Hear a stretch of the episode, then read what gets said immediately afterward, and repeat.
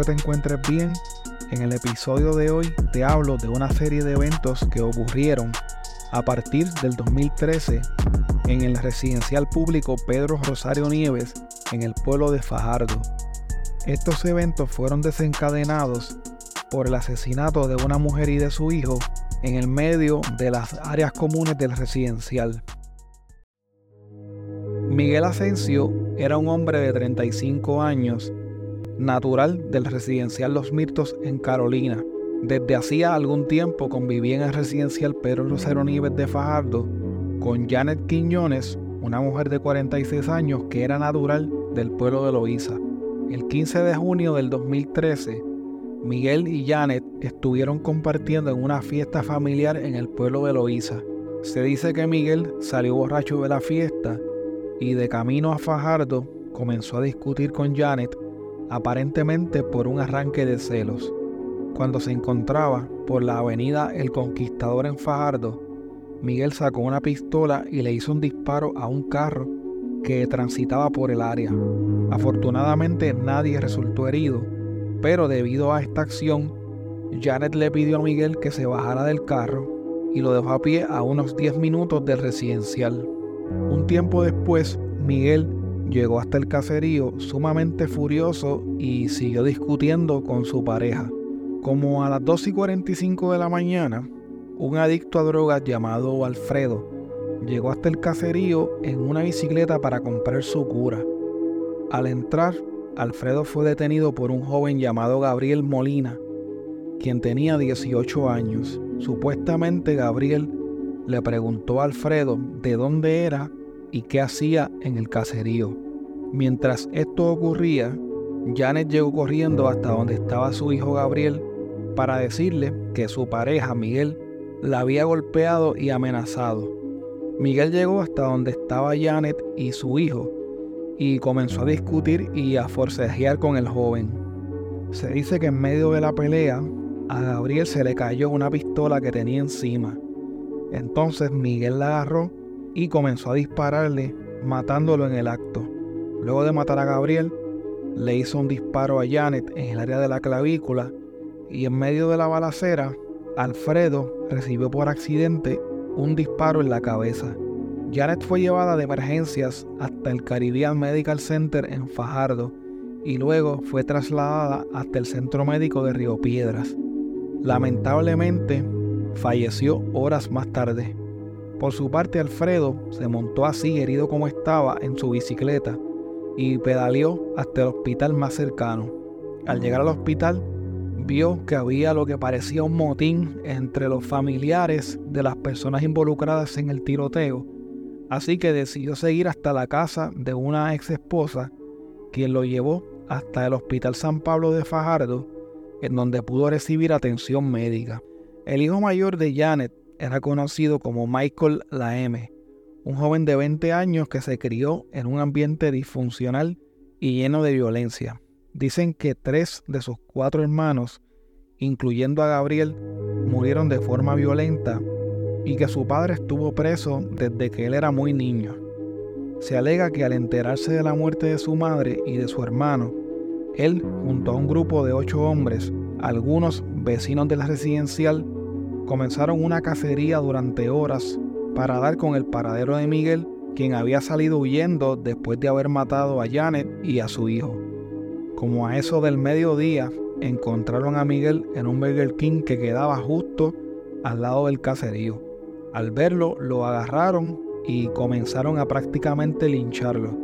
Luego lo sacaron a la fuerza del establecimiento y lo arrastraron hasta el caserío en donde siguieron golpeándolo con toda clase de objetos. Luego, como dicen en la calle, a Miguel Asensio le borraron el rostro con varias pistolas y rifles automáticos, en venganza por lo que había hecho.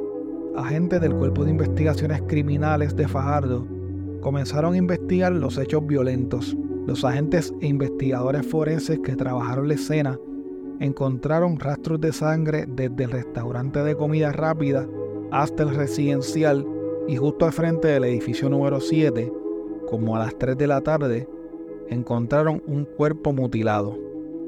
La madrugada de hoy hemos estado investigando un doble asesinato que ocurrió eh, en el Pedro Rosario Nieves, donde falleció un joven de 18 años, Gabriel Molina Quiñones, y su mamá, eh, Janet Quiñones Torres, de 46 años.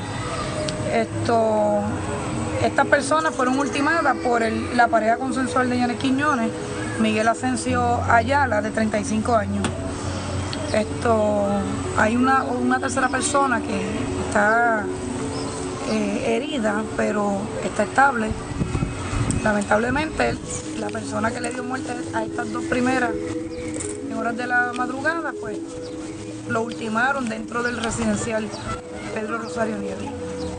Y estamos entonces investigando este otro incidente. Debido a la condición del cuerpo, el proceso de identificación tomó bastante tiempo. Luego de identificar el cadáver, la policía le informó a los medios que se trataba de Miguel Asensio, quien estaba fichado por robo y violación a la ley de armas.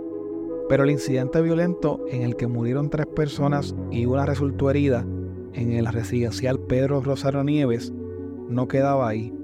La noche antes de los hechos, Nidia Caraballo tuvo un mal presentimiento.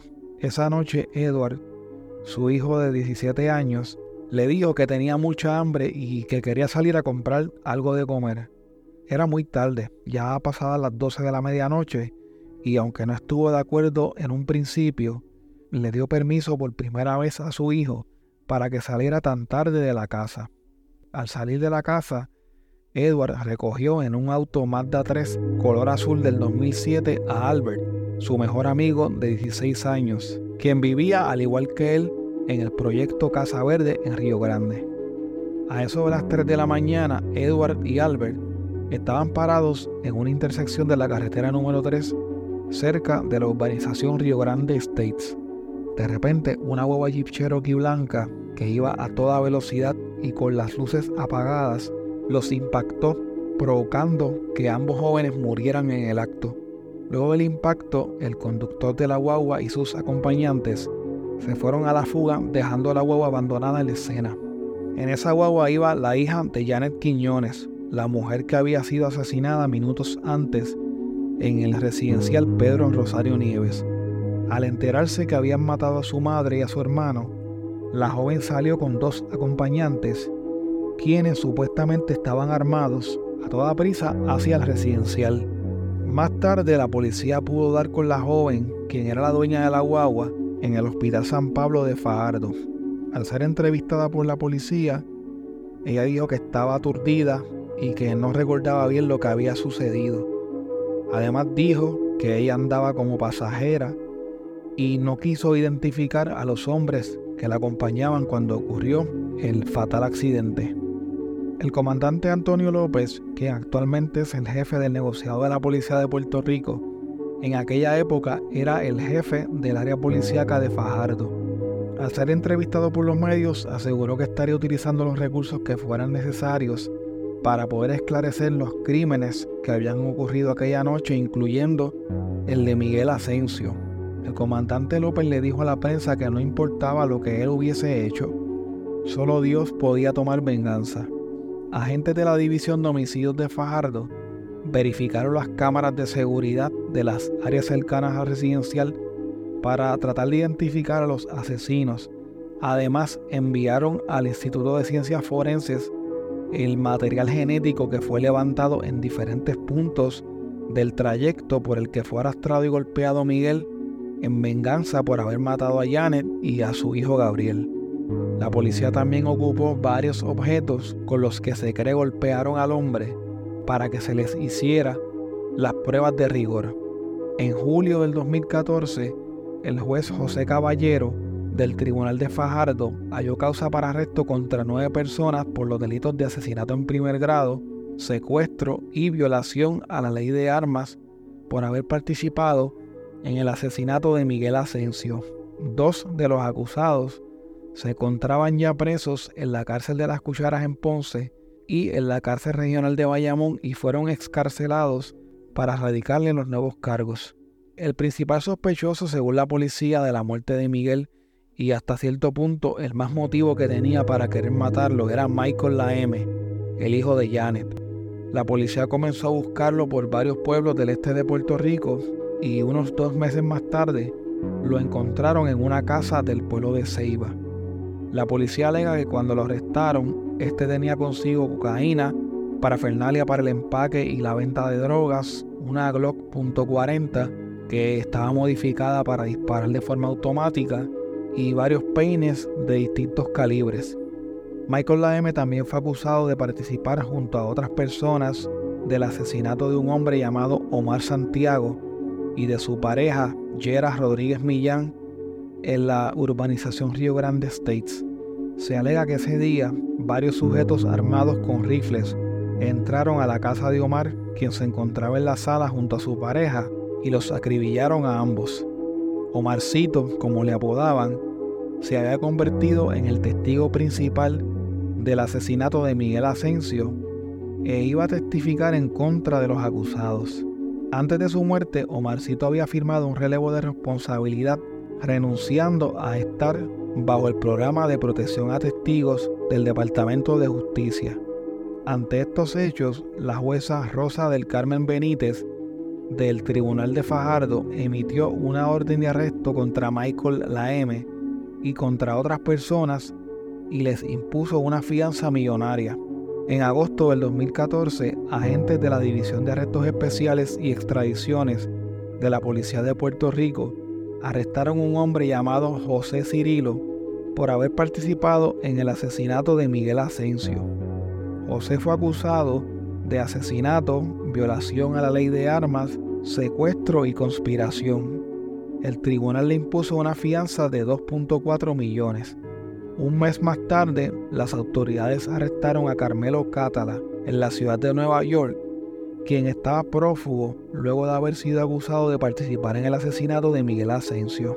Según un agente de la División de Arrestos Especiales y Extradiciones de la Policía de Puerto Rico, Carmelo fue arrestado por la policía de Nueva York mientras vendía marihuana en Manhattan.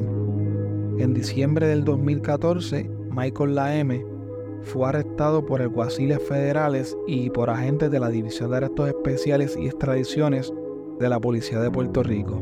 Sin embargo, a pesar de haber sido acusado de cometer varios asesinatos, tuvo que ser dejado en libertad en junio del 2015. Michael salió de la cárcel luego de que su abogado presentara un recurso de habeas corpus al vencerse el término de seis meses para que se viera el juicio en su contra en el Tribunal de Primera Instancia de Fajardo.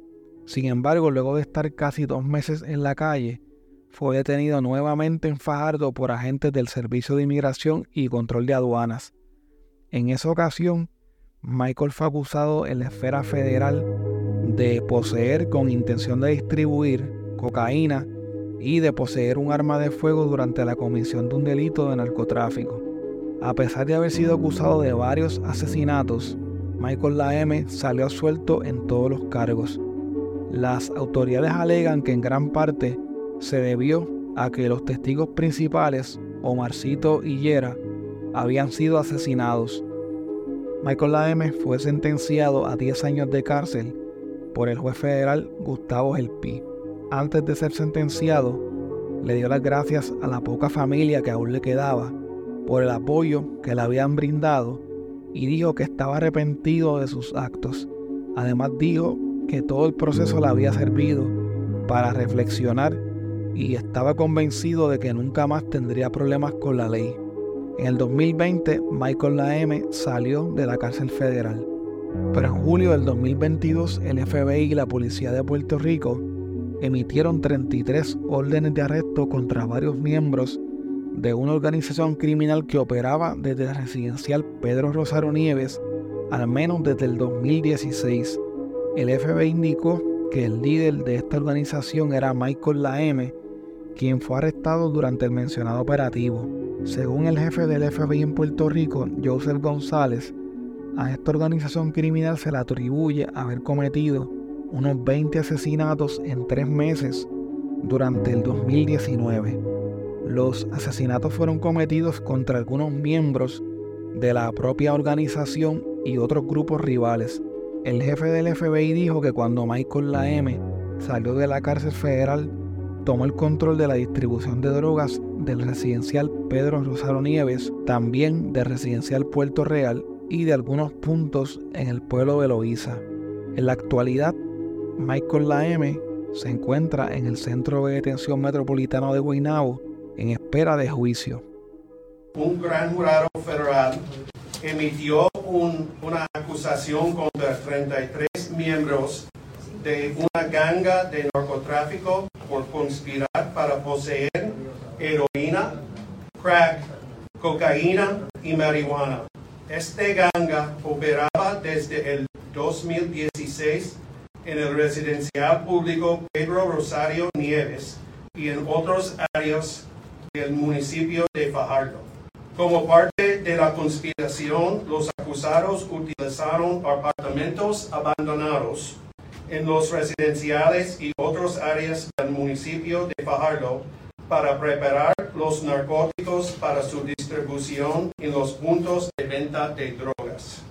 Los acusados actuaron en diferentes roles para promover los objetivos de su ganga, a saber, líderes, suplidores, gatilleros, corredores, vendedores, lookouts, velones y facilitadores.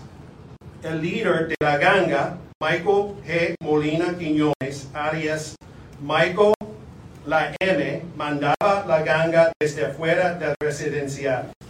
Molina Quiñones también ordenaba sus conspiradores a usar violencia para mantener el control de las operaciones, intimidar a las gangas rivales y disciplinar a los miembros de su organización.